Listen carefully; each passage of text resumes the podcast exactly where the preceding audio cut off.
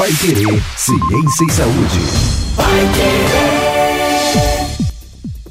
Olá, seja muito bem-vindo a você que nos acompanha nos episódios do Pai Querer Ciência e Saúde, o nosso podcast falando de patologias por aqui toda segunda-feira com a doutora Luana Cosentini, que está com a gente mais uma vez. E hoje nós atendendo aqui, né? Nós estamos atendendo pedidos de ouvintes que mandaram mensagem por aqui. Hoje, ouvinte homem mandou mensagem dizendo pra gente falar um pouco sobre o bico de papagaio. Na verdade, ele entrou com uma dúvida aqui, a doutora Luana Cosentini já entra também esclarecendo. Doutora Luana, o ouvinte pergunta sobre essa dor forte nas costas aí que enraiza até a perna, né? Até a altura da coxa. Como é algo muito comum, o ouvinte já até sugere por aqui. Será que é bico de papagaio que eu tenho nas costas e tal. Muita gente tem, né? Segundo o ouvinte, ele já tira essas dúvidas aí. É isso mesmo? Bico de papagaio é essa doença popular que dá dor nas costas e se enraiza aí até a perna, na altura da coxa? Isso, Bruno. A, a, o bico de papagaio, ele vai. A dor, o local onde a dor vai incidir é o local onde, em qual é, disco intervertebral vai estar acontecendo o bico de papagaio, ou como nós chamamos de osteofitose, tá? Então, eu posso ter uma osteofitose mais próxima à nuca, eu posso ter uma osteofitose é, na altura aqui, por exemplo, das costas, né, do, do, do, tronco, eu posso ter osteofitose mais abaixo aqui na lombar, né, é, e aí vai desencadear os locais aonde terão essas dores. E é bom lembrar também que essa doença, ela é caracterizada quando a gente fala dos, da osteofitose, osteofitose, o ósteo, né? Ele vem de osso.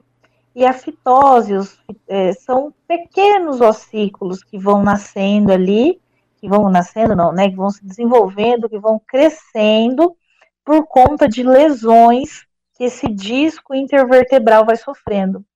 Esse disco intervertebral, ele fica ali no meio das nossas vértebras, como se fosse uma mola, sabe? Todo o peso que a gente pega e tudo é absorvido por esse disco intervertebral. Esse amortecedor é amortecido por esse disco intervertebral.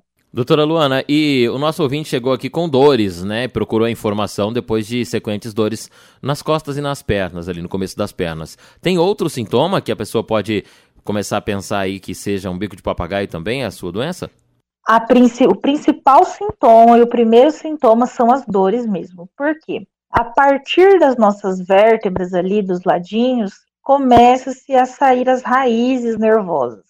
Essas raízes nervosas é que vão proporcionar movimento, é, é, sensibilidade, reflexo. E quando eu tenho uma lesão próxima ou nesse local, eu posso ter uma limitação dos movimentos. Doutora Luana, e por que, que a maioria das pessoas que reclama do bico de papagaio já é um pessoal aí próximo da terceira idade, né? Numa idade mais avançada? Bruno, é que quando a gente vai ficando idoso, a gente vai ficando crocante, né? Vai, vai ficando os creque-creque. Quando eu era mais nova, eu falava, todo mundo falava, ai, tenho dores, não sei o quê. Eu falava, mas como assim? Não, não deve ser assim, né? E agora que a gente vai chegando numa certa idade, a gente vai percebendo que é verdade, né? Que nós não somos feitos de aço. E por que então que o pessoal mais velho? Porque essa lesão, Bruno, eu preciso que isso, essa lesão, fique por muito tempo para que aconteça, por exemplo, essa deformação nesse disco intervertebral, para que possa vir a crescer, a ter o aparecimento desses osteócitos e causar tanta dor. Tá? Então, eu preciso ter é, é, é todas as causas, né, má postura, obesidade, sedentarismo, tudo isso por muitos anos para que venha a acontecer a, o bico de papagaio ou a osteofitose.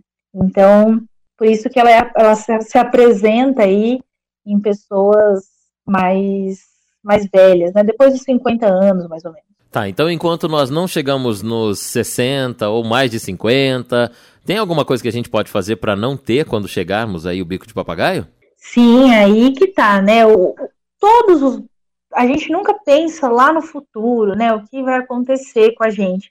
Mas todo o nosso futuro é embasado no que a gente faz hoje. Então, se nós já sabemos que a má postura pode vir a causar um dano, um desgaste desses discos, inter, discos intervertebrais, então manter a postura é difícil, né? A gente já costuma ficar com a postura com a postura errada, né? Então, quem está ouvindo aí, eu tenho certeza que nesse momento já arrumou a postura, né? Até eu aqui, ó, já estou com a postura correta. Mas isso tem que ser para a vida toda. Não ter obesidade é controlar o peso também, porque toda a nossa coluna vertebral, ela que segura, né? Ela nos dá apoio, esse apoio para nos mantermos em pés e eretos. Então, pensa em todo o peso que essa coluna vai segurar ali de uma pessoa com sobrepeso, né? Sedentarismo, então algumas atividades físicas favorecem o emagrecimento, né? Favorece a vida saudável e também favorece no fortalecimento da musculatura como um todo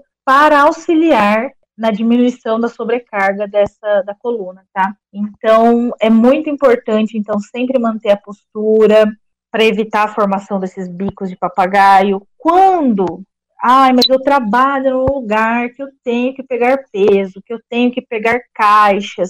Mas essas caixas talvez nem sejam tão pesadas, mas eu tenho que fazer esse movimento repetitivo. Fazer isso da forma mais ergonômica possível. É, nós temos alguns, algumas formas ergonômicas para se fazer isso. Normalmente, em todo local de trabalho, tem, é por lei, que esteja afixado, né? É, como isso deve acontecer. Mas assim, ah, é muito mais fácil eu pegar uma caixa me debruçando sobre ela e levantando, e não agachando e levantando essa caixa. Então, eu tenho que pensar que no futuro eu posso vir a ter, por exemplo, um bico de papagaio, né, que é a osteofitose, e que isso vai me causar muita dor, pode me causar limitação de movimentos, pode causar formigamento, pode causar diminuição de sensibilidade do local, mas é que a gente nunca pensa lá na frente, né? Muito bem, então esses cuidados aí já previnem um pouco da, da do bico de papagaio, né? Para você, quando chegar no tempo em que ter, tiver a doença ou o agravamento dela, né? Já poder ter aí é, um físico um pouco mais preparado. Doutora, não teve jeito, já chegamos nessa idade, bico de papagaio atacou, começou as dores, o que, que a gente faz? Tem tratamento? Tem cura? Olha, Bruno, lá vai uma coisa não muito boa, uma informação não muito boa, tá? O disco intervertebral depois que desgastou, não volta ao normal, tá? É irreversível essa lesão. O que, o que é o tratamento hoje em dia? Fisioterapia, sempre. Fisioterapia para fortalecer essa musculatura que está ali próxima, para ajudar na postura e tudo mais. Prática regular de exercício físico. Entretanto, eu não posso fazer exercícios físicos de alto impacto. Então, eu tenho que fazer, assim, uma hidroginástica, bicicleta, natação, muito alongamento, alongamento diário para diminuir as dores. E aí, se mesmo assim não diminuir, aí eu passo para analgésicos, anti-inflamatórios, né, que pode ser útil aí para o alívio dessa dor. Em casos extremos, extremos de perda de movimento, é, onde a pessoa não consegue, por exemplo, movimentar a mão, o braço ou alguma parte, aí eu posso chegar até intervenção cirúrgica. Mas, normalmente, é, fisioterapia e analgésicos e anti-inflamatórios, porque, de fato, não tem como recuperar mais é, o disco intervertebral. Muito bem, tá aí então as consequências né, do bico de papagaio, do tão famoso bico de papagaio que muita gente sofre. Tem alguma mudança, alguma diferença, doutora, entre os, os homens e as mulheres nesse caso? Não, né? Porque o desgaste aí físico é semelhante dos dois, ou tem? É semelhante, mas os homens tendem a carregar mais peso, né? E eu tenho também uma carga genética bastante que influencia bastante nisso. Então nós falamos aí do bico de papagaio, tá vendo? E se você é, é, já tem esses sintomas, essas dores aí, procure um médico. Se você já sabe que tem o bico de papagaio, a doutora Lona Cosentini já deu aí algumas sugestões, algumas dicas, né, de como é o tratamento. E se você é mais jovem que isso e ainda não apresentou essas dores, os cuidados também foram passados aqui pela doutora Lona Cosentini. Osteofitose, o tema de hoje, ou bico de papagaio, né, uma doença bem comum, algo bem comum, afinal de contas nós sempre abusamos em vários momentos da vida é, de peso, de postura, principalmente, e muito tempo na mesma posição enfim, tudo isso vai acarretando problemas, né, no nosso corpo, problemas físicos, e lá na frente a gente sente essas consequências, como a doutora Luana Cosentini colocou. E um dos papos de hoje foi, foi esse, o bico de papagaio ou a osteofitose. Né? Como é chamada dentro da, das patologias aí. Toda segunda-feira nós temos uma doença em destaque por aqui, uma patologia que a doutora Luana Cosentini explica pra gente, passa os sintomas, os tratamentos, as formas de prevenção e você é o nosso convidado a nos acompanhar também toda segunda-feira a partir das três da tarde, um episódio novo do Pai Querer Ciência e Saúde. Já sabe então, próxima semana nós estaremos por aqui de volta, trazendo mais dúvidas e mais soluções com a doutora Luana Cosentini. No próximo Pai Querer Ciência e Saúde, esperamos você. Até lá!